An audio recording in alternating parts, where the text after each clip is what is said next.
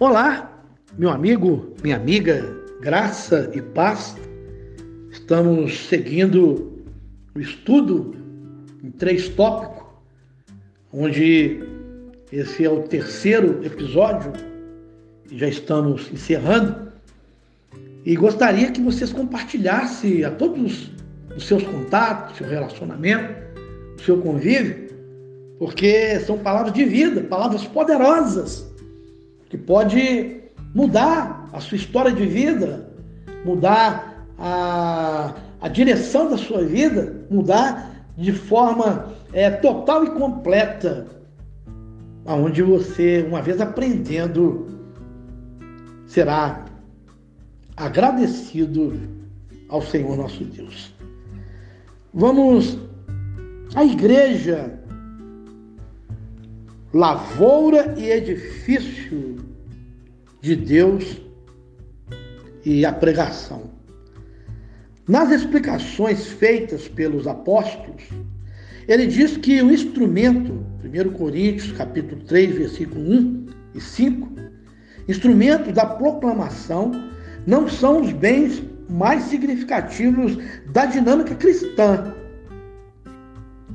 Caracteriza-os como servos que cumprem um chamado no sentido de promover a fundamentação e crescimento da igreja. A igreja, nesse sentido, é lavoura de Deus, é edifício de Deus, é a comunicação da palavra de Deus que faz a igreja crescer em graça, em conhecimento. O aumento do povo de Deus não deve ser apenas quantitativos, ou seja, quantidade, mas equilibradamente qualitativo, número de membros e qualidade de caráter desses crentes. Então, nós já entendemos que a igreja é lavoura de Deus, é a plantação de Deus. Só Deus rega, só Deus ara o campo, só Deus ara a terra. E os pregadores, os ceifeiros, eles vão para a terra que Deus direciona e eles vão plantar as sementes, que é a palavra. E necessariamente ela não precisa ser quantidade. Mas você pensa que tem que estar numa igreja grande, por muitas pessoas, muitos membros. E muitas das vezes você não consegue entender porque aonde Deus está pode ser uma igreja com inúmeras pessoas, como pode estar numa igreja com poucas pessoas. E vocês entendem que o que importa é o caráter destes crentes guardando a palavra, vivendo a palavra, sendo conduzido por Deus e experimentando em plena liberdade o favor e a graça de Deus. Eu vou apresentar ainda três pontos onde a lavoura de Deus. Em 1 Coríntios, capítulo 3, o versículo 6 e 9, o texto sagrado nos informa que a igreja é lavoura de Deus, que é a boa mente, vem dele, e que para que haja boa frutificação é necessário muito trabalho e paciência para que a dinâmica no desenvolvimento transcorra de modo satisfatório. A relação do agricultor com a sua roça começa nos preparativos do solo, assim é Deus. Depois da semeadura, na luta contra as ervas daninhas, pragas, e por último vem a colheita entre o primeiro contato com o solo, Mateus 13, versículo 1 e 23.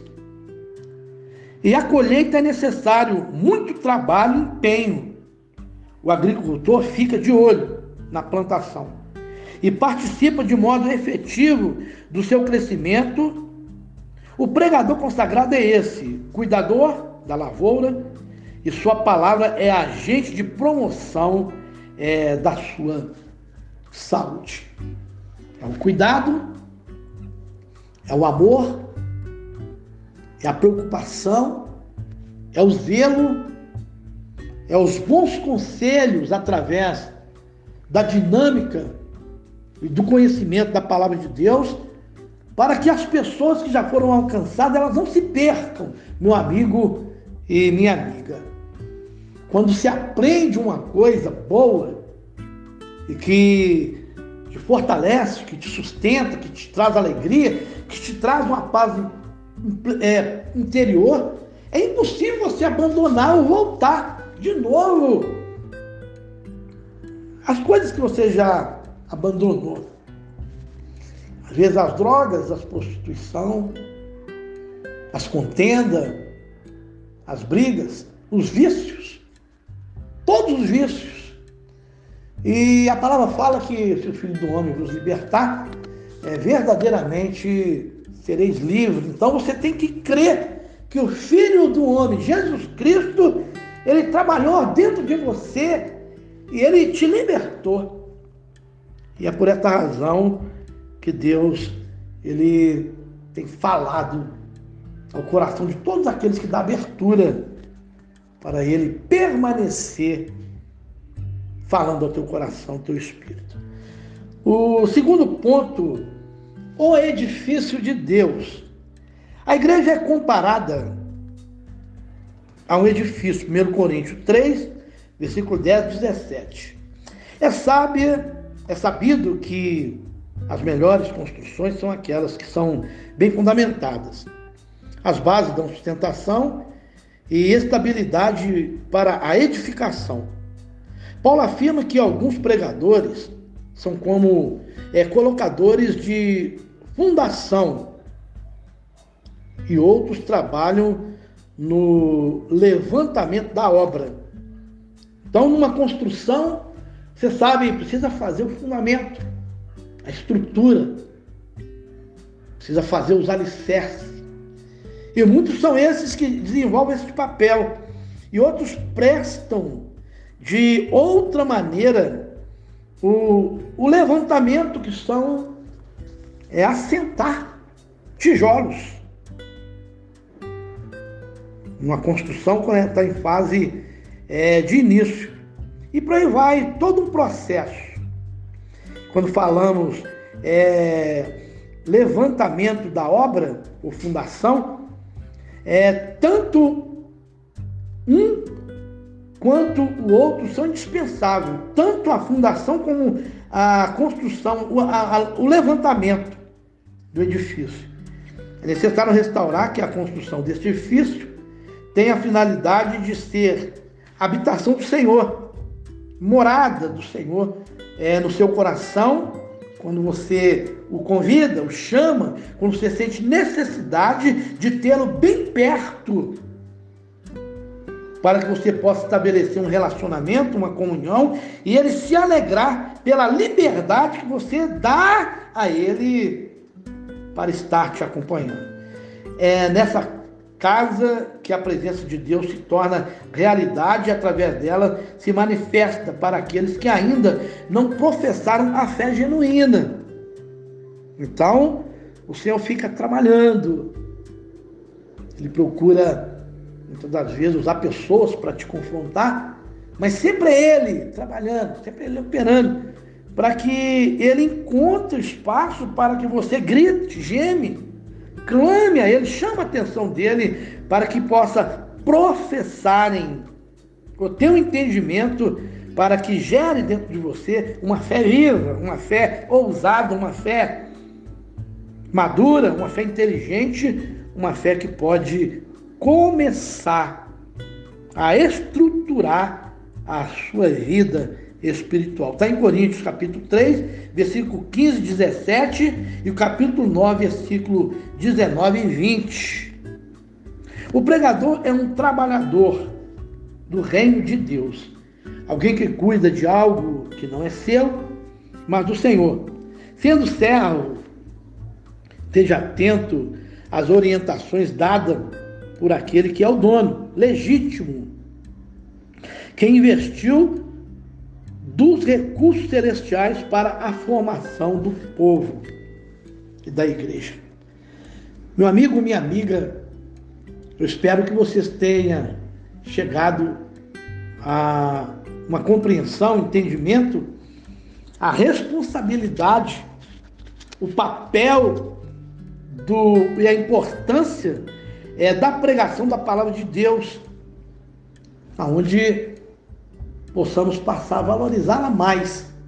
Quando alguém vir a nós, não importa os meios, todas as vezes que formos em busca deles uma palavra, ou eles virem a nós, não importa, onde estejamos, seja em casa, seja abordado, abordados no portão, seja alguém esteja no hospital, seja onde for que a palavra de Deus é pregada, possamos dar crédito. Eu quero trazer-lhes a conclusão. Ao concluir nossos estudos fundamental com referência à pregação do Evangelho, é, a importância que consideremos algumas verdades. Pregamos uma mensagem que não é nossa, mas tem origem em Deus. Quem pensou a salvação e desejou proclamar ao ser humano é caído. Lidamos com uma realidade desafiadora, onde a pregação aparece é contaminada com elementos pagãos e seculares. E nosso dever é pregar, sem tirar nem acrescentar, o que é apresentado nas Escrituras como valor normativo para a fé. E essa é a essência, essa é a verdade, esse é o princípio, é o fundamento, são as regras. Onde a palavra fala, falamos nós. E onde a palavra se cala, calemos nós. Que Deus possa te abençoar, te fortalecer. E estamos aí, trazendo, através de estudos, é, valores que reconstroem a sua vida espiritual.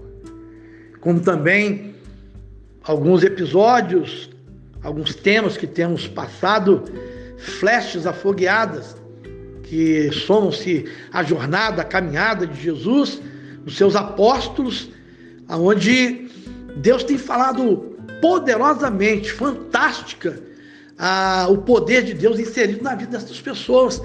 E temos também trago alguns temas onde nós temos falado das dinâmicas é, da Bíblia, onde passeamos pela Bíblia, tanto na nova aliança, da velha aliança, como na velha aliança, mas focado, aonde um dos maiores ensinamentos que nos alcançou através dos ensinamentos apostólicos é como lidar com ser nos dias de hoje, que é nós, homens, mulheres, outras gentes, os gentios, que foi uma das maiores preocupações do apóstolo Paulo, até mesmo nesse estudo que estamos acabando e concluindo.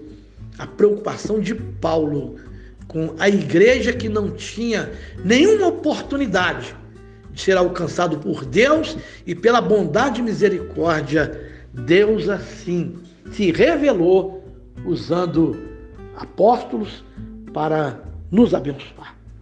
Meu amigo, minha amiga, coloca a mão no seu coração e vamos falar com Deus. Senhor Deus, eu oro ao Senhor e estou encerrando esse estudo, onde falamos sobre a responsabilidade da pregação do Evangelho, e a tarde já está se findando, e daqui a pouco estaremos louvando o teu nome.